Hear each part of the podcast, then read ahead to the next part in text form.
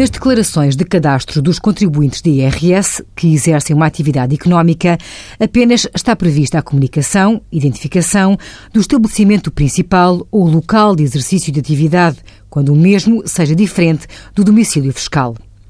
Um sujeito passivo de IRS no âmbito da categoria B, cujo estabelecimento principal ou local do exercício da atividade não coincida com o seu domicílio fiscal, tem que fazer essa comunicação à autoridade tributária.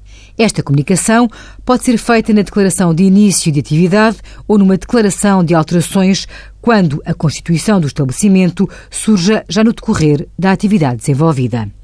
Nestes termos, se foi feita essa comunicação pelos sujeitos passivos de IRS, a morada para efeitos da atividade exercida em termos fiscais será o endereço desse estabelecimento, sendo que os rendimentos profissionais e empresariais consideram-se obtidos no local onde é prestada a atividade ou onde se situa o estabelecimento.